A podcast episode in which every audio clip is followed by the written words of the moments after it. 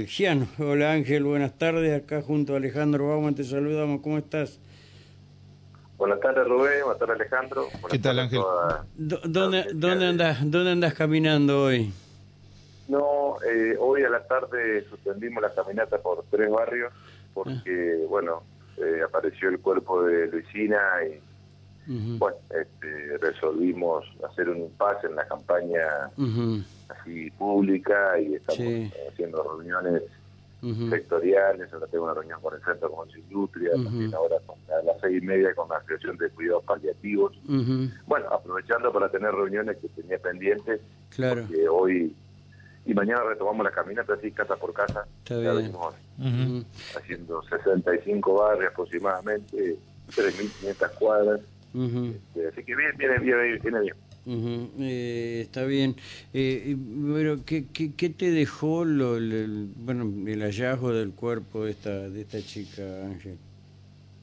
Bueno, absoluto rechazo, nuevo femicidio, algo que, conmocionó a la ciudad, más allá de, de mis condolencias de la familia, resaltar el buen trabajo de la policía y provincia y de la justicia, pero que bueno, este, tenemos que hacer todavía como sociedad mucho para poder eh, evitar estos sucesos eh, y bueno, este, sería muy importante que rápidamente él o los responsables eh, puedan tener un proceso y cumplan la pena no por, la- por, el crimen aberrante. Sí, todo, todo indica que está muy próximo ya a tomar las últimas declaraciones y elevarlo rápidamente a juicio vía jurado popular y no importaba, de acuerdo a, a- y vos que sos eh, abogado, ya eh, tenés el doctorado hecho, ya a punto de, de serlo, en las cuestiones de esta de, de femicidio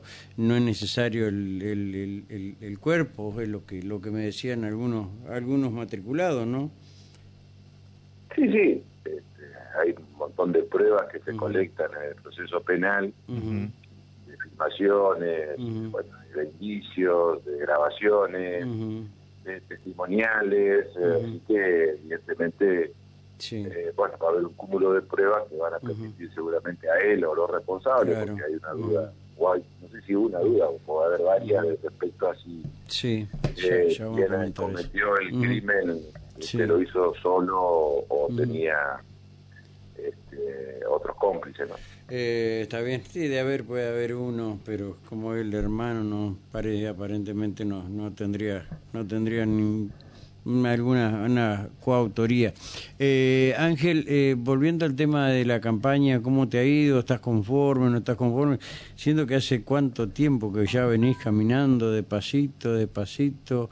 Eh, eh, ¿Estás conforme? ¿Crees que vas a tener un muy buen resultado? Eh, obvio que sí, ¿no? Pero o va a estar peleada la elección. Bueno, eh, evidentemente eh, estamos ante una situación bastante inédita, donde hay varios candidatos en el peronismo y varios candidatos en, en la oposición. En Cambiemos eso genera mucha movilidad, mucha militancia, mucha dispersión también, un escenario nacional bastante complejo. Ujú, y también, bueno, ya definido que a Male es el candidato único en el peronismo entrerriano.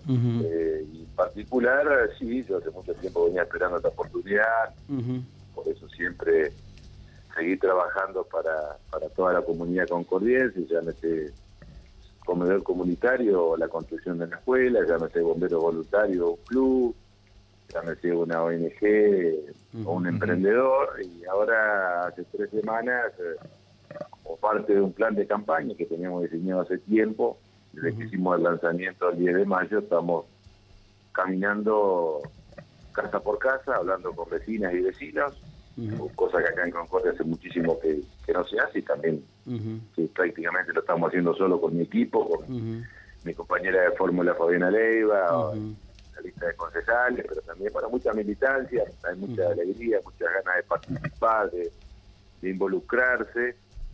Así que sí, bueno, obviamente faltan 12 días, eh, a ver tantos candidatos puede estar reñida la elección, nosotros creemos que estamos muy bien, eh, que, hemos hecho un buen trabajo eh, como equipo, desde el punto de vista no solo de la comunicación, sino también desde lo territorial, desde lo político. Pero bueno, eh, veremos el 13 de agosto qué define el pueblo de Concordia. nosotros vamos a estar hasta el último día haciendo este, militancia como nos gusta y como sabemos, todo el día, todos los días. y, bueno, después el veredicto obviamente lo, tiene el voto popular, así que, este, pero nosotros venimos muy bien, las encuestas han venido fallando prácticamente todo el país, con lo cual eso creo que, que, significa que, que, hay mucha indecisión, hay, hay mucha incertidumbre también desde el, punto de vista económico, pero también desde la, a ver, desde ponerse a pensar que estamos en elecciones. No es lo mismo nosotros que estamos como, como candidatos que, que, el vecino y la vecina común, que tiene sus problemas cotidianos, claro. algunos hace, hace mucho tiempo, y por ahí va a definir el voto los últimos días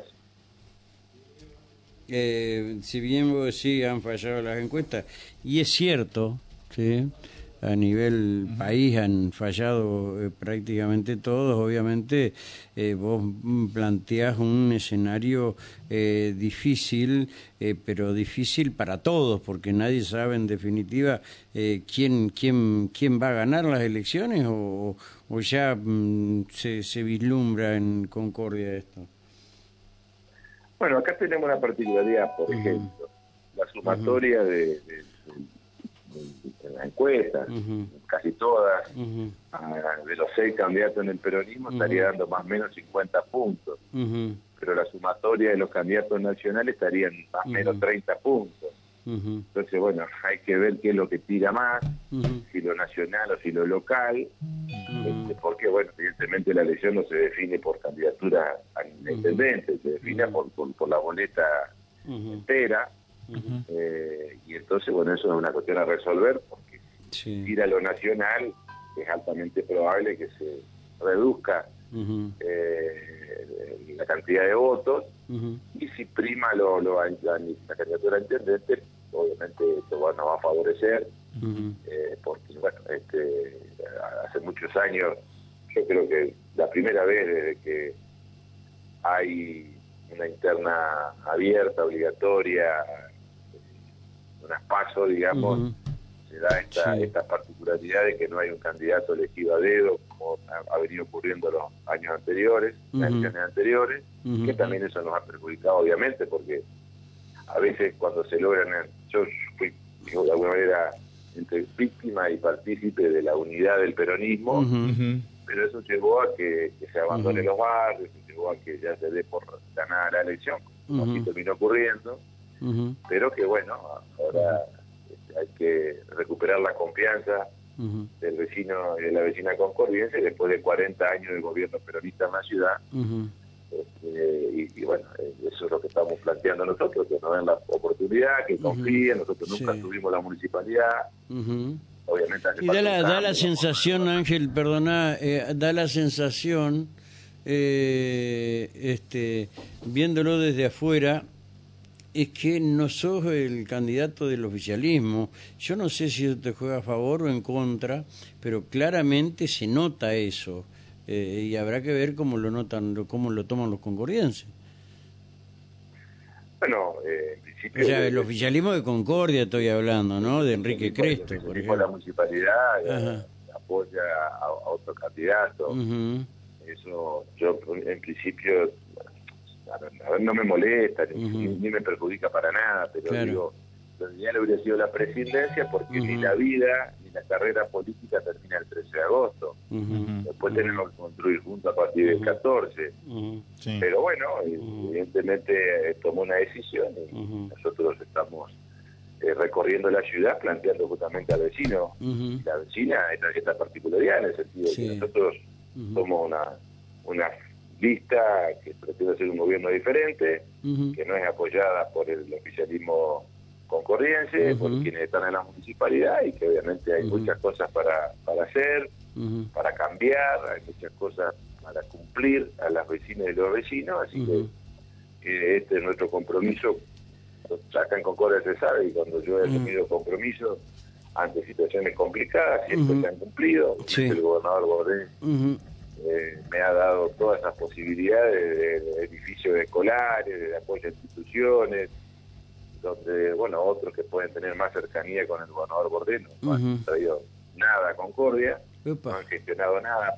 y, bueno, yo creo que ahí está el apoyo, claro. Eh, digamos, digamos, en cuanto a la gestión, en cuanto a cumplir compromisos que, nosotros podemos plantear, porque creemos que resistimos el archivo y todo lo que estamos planteando y diciendo, eh, si uno entra al Google lo puede este, corroborar. Así que, bueno, vamos tranquilos, sabemos que nuestras propuestas son cumplibles, sabemos que lo que hay que hacer ya lo hemos hecho de otros lugares, desde buscar la convivencia, la confianza, eh, la unidad por la coincidencia, de, cumplir con planes, con programas, de, hacer.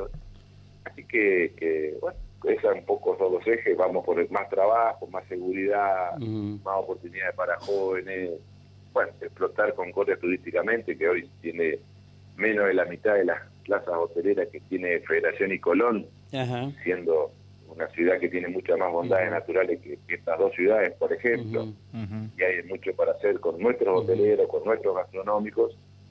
Así que, bueno, nuestra campaña se basa en propuestas, se basa en diferenciarnos, obviamente. No somos todos los mismos en el peronismo. No, por supuesto.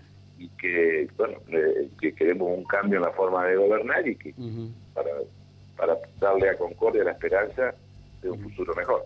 Está bien. Eh, Ángel, te agradezco estos minutos. ¿Y cómo vas a cerrar la campaña la semana que viene?